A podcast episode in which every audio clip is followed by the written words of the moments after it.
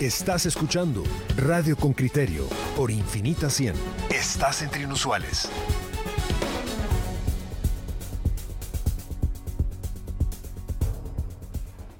Todos se quedaron esperando la lista de corruptos de la diputada estadounidense Norma Torres, ¿verdad? Sí, ya está. Aquí hay una lista. Pero Ah. ¿qué hace Henry Bean al revisar los listados de candidatos a diputaciones al Congreso de la República? Escuche usted, esta otra lista está más nutrida que la que recibió Norma Torres. El informe de Henry Bean, reportero con criterio. Revisar los listados de candidatos a los cargos de elección popular del presente proceso electoral parece pasar lista a la llamada vieja política, donde personajes aspiran a colarse en los espacios de poder público para satisfacer ya sea intereses personales o grupales. La situación parece agravarse y lo mencionaba en septiembre de 2015 Iván Velázquez, jefe de la Comisión Internacional contra la Impunidad en Guatemala CICIG, quien advirtió de la incursión de estructuras criminales en los procesos de elección, ya no solo con financiamiento, sino con la nominación de candidatos. se identifican distintas formas de relacionamiento de los grupos criminales con la política. La primera forma consiste en que estos grupos financian a candidatos y partidos en distintos ámbitos a cambio de protección para mantener el funcionamiento de sus negocios e información para estar al tanto de posibles acciones en su contra. Sin embargo, este tipo de relacionamiento se ha ido modificando para dar lugar a modelos de relación más complejos. Las estructuras criminales buscan para ocupar posiciones clave en el Estado que le permitan la diversificación de negocios y el control parcial o influencia de la institucionalidad de seguridad y justicia. En los actuales listados de aspirantes a cargos públicos hay tres personas con vínculos con el narcotráfico, dos condenados en Estados Unidos y uno más, a quien la CICIG identificó en un informe de 2015 sobre financiamiento. Ellos son Arnoldo Vargas, exalcalde de Zacapa entre 1986 y 1990, sentenciado a 30 años de cárcel en la Unión Americana como encargado de almacenar la droga proveniente de Colombia a su paso hacia los Estados Unidos. Vargas fue inscrito por la delegación del Registro de Ciudadanos de Zacapa. Sin embargo, la delegación central ha dicho que revisarán el caso. Otro es José Armando Ubico, actual diputado del Congreso de la República, condenado en 2003 en Estados Unidos a tres años y ocho meses de prisión por tráfico de drogas. La semana pasada, su nombre apareció en la lista de funcionarios vinculados con corrupción, identificados por el gobierno estadounidense. Ubico fue inscrito por el Registro de Ciudadanos en busca de su reelección con el partido Todos. Leopoldo Guerra, encargado de la inscripción, justificó que no se tuvo ningún informe que impidiera la validación de su expediente. El tercero es Esduin Gerson Javier Javier, conocido como Tres Quiebres. Es el actual alcalde de Ipala Chiquimula. En las elecciones 2015 no tuvo contendientes, pues uno a uno se fueron separando de la competencia, aparentemente por temor y amenazas del hoy alcalde. En este proceso el jefe edil ya ha sido inscrito como candidato y en esta contienda cuenta con un competidor de Encuentro por Guatemala. En 2015, así se refería el jefe de la CICIG sobre él. Participación directa de integrantes de grupos criminales como candidatos a cargos de elección.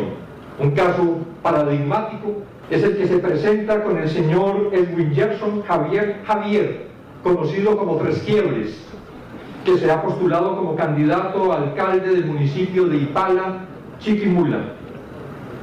Es un caso particularmente ilustrativo porque se trata de un empresario que ha sido constructor de obra pública y posee un canal de cable. Dos candidatos en esta contienda tienen algo en común. Fueron acusados por lavado de dinero. Alfonso Portillo, el expresidente de Guatemala, fue condenado en Estados Unidos en 2014 por lavado de dinero y por recibir 2.5 millones de dólares en sobornos del gobierno de Taiwán. Su candidatura como diputado fue rechazada en 2015 y este año vuelve a postularse por el partido Bien. Una magistrada del TSE que declinó de que su nombre fuera mencionado en esta nota dijo que el exmandatario no será inscrito, ya que no ha cumplido el tiempo de prohibición que tiene para optar a un cargo público. Mientras que Portillo cuestiona. ¿Por qué le permite a candidatos que están en las mismísimas condiciones que yo de haber pagado una condena en los Estados Unidos, igualita. ¿Por qué a él sí lo escriben y a Portillo no? Mario Rivera, exdiputado y candidato para su reelección por el distrito de Quiché por el partido Podemos, fue capturado en 2018 bajo sospechas de lavado de dinero. A la fecha no ha sido vencido en juicio. Se encuentra bajo arresto domiciliar, pero con proceso abierto. Estos últimos serán casos que deberá revisar el registrador, al igual que los diputados que buscan su reelección y que están vinculados a procesos penales. Sobre estos casos, Guerra se pronunció. El simple hecho que le retiren la inmunidad no le imposibilita participar.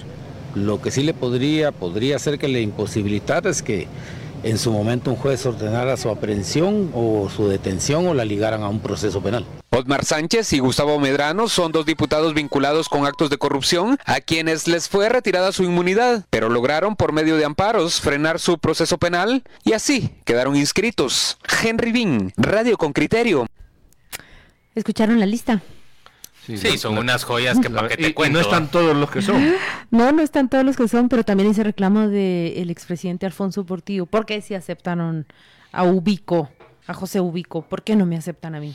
Eso es lo que está diciendo y- prácticamente. Es la otra persona que se encuentra condenada y vencida en juicios en. Estados Unidos. ¿Por qué si lo aceptan a él? Yo no puedo ser diputado. Lleva razón el señor Portillo.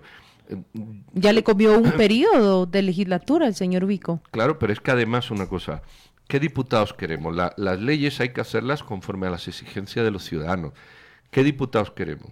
Bueno, si queremos diputados que han sido condenados por narco, por violación o por cualquier delito, pues entonces abramos, abramos el espacio y entremos. No vale para mí, creo que esa discusión ya la tuvimos aquí, para mí no vale el argumento de ya pagué mi culpa y recupero mis derechos. Sí, recuperas tus derechos civiles y políticos, pues participa, pero ah, lo mismo que hay que dicen que no puedes ser presidente con menos de 40 años y no rompe ningún derecho tuyo. Lo mismo que hay que dice que para ser presidente tienes que ser de origen y no rompe el derecho de los naturalizados. Puede haber leyes que digan que toda persona que ha sido condenada, a lo mejor por cierto delito, a lo mejor no valen todos, por ejemplo un accidente de tráfico en el que eh, no ha habido negligencia, ahora delitos contra la administración pública, robo, eh, crimen eh, contra la libertad sexual, contra delitos de género, este tipo de cuestiones, yo no quiero un diputado así y tengo todo el derecho como ciudadano, al igual que se ponen vetos en otras cosas, de poner veto en eso, pero eso el tribunal lo tenía que tener muy claro. Cualquier persona señalada, no señalada, juzgada o condenada, bueno, Vencida. pongamos vencida, pongamos ahí, no, hasta que la condena esté en firme, no, hasta que no se- en un país donde se dilata la condena a 60 años, que pone unas normas claras y punto. ¿Recuerdan ustedes esa iniciativa de ley de la diputada Andrea Villagrán? Eh, ella proponía darle muerte civil, muerte a la oportunidad de ser contratado en la administración pública a cualquiera que haya sido vencido en un juicio por corrupción. Es decir, no más contratados en la administración pública, ni para puestos de elección popular. ¿Y tú qué pensás de eso? Yo tengo, a ver, tengo un, un- conflicto que necesito aclarar en mi mente respecto a si, si la condena que purga una persona eh, debería rehabilitarle, como dice la, la teoría en, en el sistema penal, o, o si en cambio deberíamos proscribirle de por vida. Necesito reflexionar más sobre el asunto y me, me, me cuestiono si, si tiene sentido esa proscripción en, en términos generales frente a una persona y si no colisiona con, con un Con otro derecho, que derecho. la persona recupera. Por ejemplo, ¿tú admites que, un sistema que alguien no puede ser presidente con 39? Bueno, eso es, eso es una condición que impone la, la Constitución, pero lo que estás Hagamos- diciendo no lo impone la No, Constitución. pero una ley lo impone y se acabó. Bueno, Es una bien. norma, por eso te digo yo, todo depende del nivel de exigencia. Si se acepta un límite para algo, Yo, yo creo que si una persona ha sido condenada y ha, ha purgado esa pena, en términos generales creo que debe ser rehabilitada. Esa es mi, mi, Yo tengo- yo mi tengo- concepción general. Tengo que pensarlo más. Tengo porque resuelto ese conflicto porque también me lo, me lo he preguntado, se le veta de un derecho y, y creo que lo he resuelto de esta manera. La administración pública tiene el derecho de reservarse el derecho de admisión Claro. de estos participantes. Cuando la administración pública se reserva este derecho, no le niega la posibilidad de rehabilitación ni de reinserción a las personas porque existen otros ámbitos en donde la persona se puede desenvolver. Imagino, por ejemplo, yo, yo he visto durante estos años el Instagram, por ejemplo, el señor Alfonso Portillo, él va a dar clases a institutos, él va a dar clases a escuelas de, de gobierno, da mm, conferencias en diferentes espacios y veo que ese es un trabajo que le dignifica, que no le niega a él la oportunidad de una rehabilitación ni de reinserción. Pero sí me, pregunto, en las condiciones en las que se encuentra nuestra administración pública, si ese derecho sí se lo debe reservar, la administración pública. ¿Tú yo, sabes? Yo, yo tengo dudas respecto a eso y es lo que planteo, que no, que no tengo una definición concreta. ¿Sabes, ¿Sabes por qué? Voy a intentar plantearlo así, porque es público. Ahora vamos a hacerlo a lo privado. Imagínate que tú tienes un empleado que te roba y, y evidentemente lo procesas, lo procesas. ¿Tú le darías chance a ese empleado de nuevo en tu empresa? Yo tengo derecho de darle chance de nuevo a ese empleado y, creer que esa persona sea rehabilitada. Pero la pregunta es, ¿tú se lo darías? Mm, bueno, contéstatela y te puedes resolver el Depende del, caso, pero es probable que sí. Ok, tú tienes un... Digamos que yo en, en, términos generales creo que la gente puede rehabilitarse. Bueno, pero esa no es la pregunta. Eh, eh, yo la respondo de esta manera, ¿la puedo responder? Espera, que te voy a poner otra.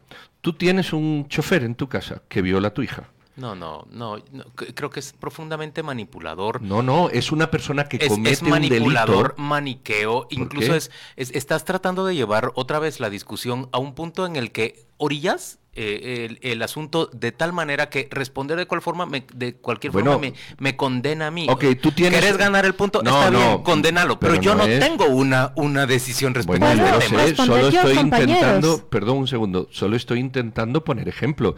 ¿Sabes qué pasa? Que la administración Pero vas luego con la violación de la hija. claro, porque son delitos. Es que cuando, cuando un funcionario público roba, eh, mata a gente, es que matan a gente por comprar medicinas malas.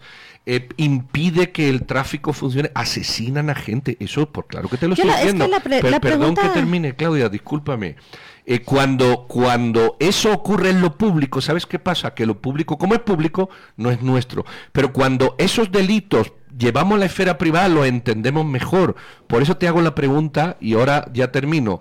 Cuando el delito se comete en lo privado, uno normalmente no quiere que eso repita. ¿Por qué en lo público somos ya te tan contesté que sí, ya te contesté que sí y que no acepto que uses como manera de forzar mi respuesta una argumentación tan manida y tan pobre como decir al violador de tu hija le volverías a dar trabajo de, cuidador de niños. Yo, lo voy a resolver así. Es probable que en una empresa sí se contrate nuevamente a una persona que robó, pero esa empresa tiene el derecho, porque si define una política de contratación, porque está identificada plenamente con la rehabilitación y reinserción de las personas, decir, vamos a contratar a esta persona, pero no la vamos a colocar administrando fondos, porque ya en una ocasión falló de esta manera. Vamos a colocarla revisando procesos, la vamos a colocar en el área de logística, en donde se pueda desenvolver, aportar para la empresa y nosotros aportar para él una oportunidad. En cuanto al ejemplo de, de la violación de la hija, sí, yo también rechazo que se lleve a esos extremos estas preguntas, pero la comparación en el derecho siempre es válida. Y hay una legislación que fue aprobada el año pasado, su, ponente fue Leonel Lira, y él lo que crea es ese registro nacional de agresores sexuales. A ah. ellos no se les prohíbe ser reinsertados y no se les prohíbe la oportunidad de rehabilitación en cualquier ámbito laboral, excepto el trabajo con niños. Entonces. Se reserva se reserva al niño del peligro que puede representar. Pero si puede ir a trabajar con tractores, con máquinas, en fábricas, entonces que vaya a trabajar. Juan Luis no está tan desfasado. está bastante desfasado. La administración lo hace. Es maniqueo tu ejemplo, es, es, es manipulador. Porque cuando me planteas a mí, es que el violador de tu hija, por favor. Es, Miren, que el violador cuando estamos hablando, bueno, pero son delitos de orden distinto. Ah, Yo estoy de acuerdo, por, sí, por supuesto que sí, una agresión en contra de un niño es una cosa distinta a una eh, a un robo en de Pero la legislación se hace cuidando los ah, derechos, viendo cómo van coludiendo los derechos y dicen, "No, esta persona tiene derecho al trabajo." Ahora, por eso vuelvo yo al planteamiento de iniciativa de ley de Andrea Villagrán. Yo, vuelvo a mi planteamiento. Ajá yo, pienso que está bien, por ejemplo, que se cuide a una persona que es absolutamente em, eh, vulnerable, como son los niños, frente a alguien que tiene una conducta sobre la que muy difícilmente tenga pleno control. No nos metamos en ese, en ese callejón que creo que hay que, que, hay que eh, cuestionárselo mucho. Y en cambio, en materia, digamos, de por ejemplo, lo que ocurrió con Portillo, ¿de qué se reconoció el culpable? De haber recibido dinero de Taiwán. Ah, un soborno. Se, recibió, sí, se declaró culpable de un soborno de un, de un estado eh, foráneo, ¿verdad? Que, que lo sobornó para mantener la relación con ese país. Muy bien, él ya admitió ese delito. Él no va a volver a ser presidente de la República, pero si él quisiera ser representante de, de un segmento de población que pretende elegirlo o que estaría dispuesto a elegirlo, honestamente yo no veo una grave, digamos, no, veo, una discusión no veo un grave riesgo. Y, y, me parece a mí que por supuesto, es muy condenable que un gobernante nuestro se haya dejado sobornar por ese país, pero mantenemos relaciones con ese país que nunca nos ofreció disculpas. Seguimos recibiéndole. La semana pasada tan alegremente que Taiwán anunció que nos iba a, regalar un tablerito para que jueguen los diputados en, en el Congreso. O sea, eh, no encuentro, digamos, una correlación, una congruencia, una me parece a mí, francamente, que, mm, eh, yo tengo muchas dudas en este plano. Y, disculpen los oyentes que las expresen, pero tengo mis No, pero son válidas, son válidas porque nos coloca a nosotros el derecho de él, el derecho laboral, por ejemplo, yo lo resuelvo así. A él no se le no, no se le prohíbe y no se le cerca en su derecho de obtener un, un, un, trabajo. Ahora, leer todo el articulado de Andrea Villagrán de la Administración Pública te hace repensarlo y decir, bueno, ¿y cuál es el derecho de la administración pública? ¿Qué es lo que se está protegiendo? Se está protegiendo a la sociedad, se está protegiendo que una persona que ya traicionó la confianza de esa sociedad no la vuelva a traicionar. Considero que aquí lo que hay que, hay que evaluar es que la responsabilidad de un funcionario tiene perspectivas muy diferentes a las de un particular, porque él recibe en depósito la confianza de, de quienes le votan Ah, a mí me pareció oportuno. Bueno, mira, el, tema de lo público es que lo público no es nuestro. Y como no es nuestro, lo, juzgamos de otra manera. Eh, es difícil hacer una encuesta de estas, pero ahí la lanzo. Contéstese ustedes mismos. Ustedes mismos. ¿Quién contrataría a alguien que le ha fallado? Muy probablemente yo. Bueno, porque tiendo a creer, en la formación que tengo, tiendo a creer que la gente tiene derecho a una segunda oportunidad. Y me parece muy bien que lo hagas pero la respuesta la deben de dar todo el mundo. ¿Quién contrataría a personas que le han fallado, que le han robado, que le han engañado, que le han violentado sus derechos? ¿Qué es lo que hace el funcionario público cuando delinque contra la administración? ¿Quién lo, ¿Usted lo contrataría? ¿Usted que me está oyendo lo contrataría? Bueno, puede que sí. Yo no, en absoluto. Para nada, por, por una razón, porque cuando usted entra a la función pública, al igual que entra a cualquier lado, todo, todo delito tiene sus consecuencias y las consecuencias no son solo pagar con cárcel o con multa lo que comete, porque si esas son las consecuencias, estás en el riesgo de que las consecuencias se vuelvan a repetir. Entonces yo soy muy estricto, yo, otros no. Bueno, pues no, me parece muy bien. El que entre en la función pública y delinca jamás vuelva a entrar en la función pública. Nunca, jamás. ¿Sabes por qué? Porque estás tú como tutor de la función pública estás manejando el derecho de muchos, no es el tuyo, no es la relación personal de yo confío en esta persona y lo hago, es una relación uno a uno. La relación de la función pública es una relación uno a millones. ¿Y dónde está el derecho de elegir del, ciudadano? Si el ciudadano puede elegir, claro, pero ¿puede elegir el ciudadano un menor de 39? Pero, no. Pero ¿puede el ciudadano, ¿Puede el ciudadano elegir a su representante? Sí, pero claro, pero con unas limitaciones. Ahora estamos discutiendo eso. Suri Ríos no puede ser electa porque hay un artículo que la saca. Yo, yo lo considero incorrecto. bueno, pero está, Juan Luis. Este, esta es la, la, pregunta oportuna que te lleva a resolver el dilema que, que tenés. El derecho de elegir. ¿Cuál es el otro derecho? Ser electo.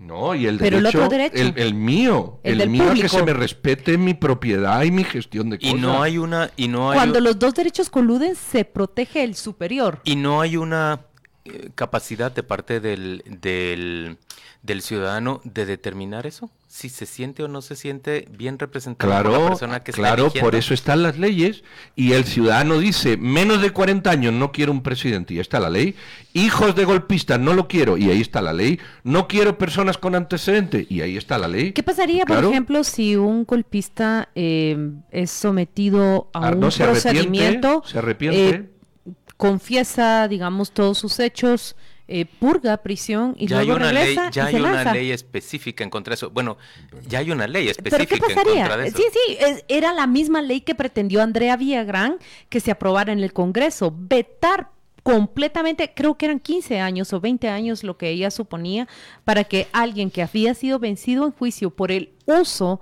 de su cargo público en función de sus intereses o de terceros y no del público, del bien público. Ella mencionaba, estoy garantizando Ponemos- aquí el bien público. Ponemos una, una consulta, yo sé que no es lo, lo mejor, No es científico, pero ponemos sí. una consulta en con criterio. Doña Claudia Cruz, ponemos una consulta en Y pongamos también una sobre si la gente está de acuerdo con la difusión del video de Zapeta. No, Pongamos no, las dos, espera, hagamos las dos. espera, espera, de Zapeta no. Que son las dos Espera, discusiones que, hemos tenido el has, día oído, has oído lo que están diciendo aquí. Zapeta mostró una foto, fue otro medio quien lo difundió y luego lo quitó. Pero digamos que vos has Habla en- defendido el derecho de Zapeta de hacer No, no, no, no, no, hizo. no, no, no, no, no, no, no, en absoluto. No, no, no, no, no, discúlpame. No, no es eso.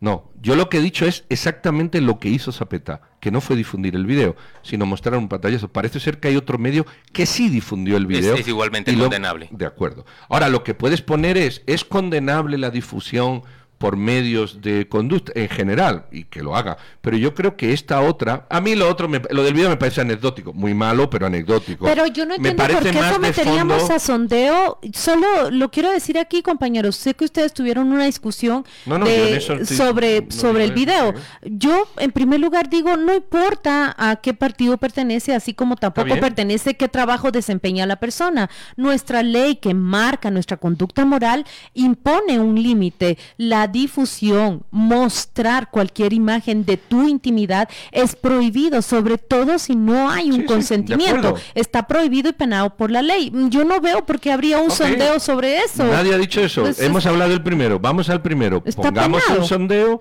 sobre si las personas que han cometido delitos contra el Estado, ¿se puede entender así? Una vez que han purgado una su vez pena, que han purgado su Administración pena, pública, decía Andrea Villagrán. De acuerdo. Personas que han cometido delitos contra la administración pública, una vez han cumplido la totalidad de su pena, pueden volver a postularse para cargos públicos. Hagamos ese sondeo, doña Claudia. Cruz, no soy y, yo. y para hacerlo más sofisticado, para, porque el dilema de Juan Luis es importante. Ese es un dilema que está procurando cuidar los derechos de las personas. Yo consideraría tres opciones. Eh, fijar un tiempo para que esa persona pueda volver a la administración pública.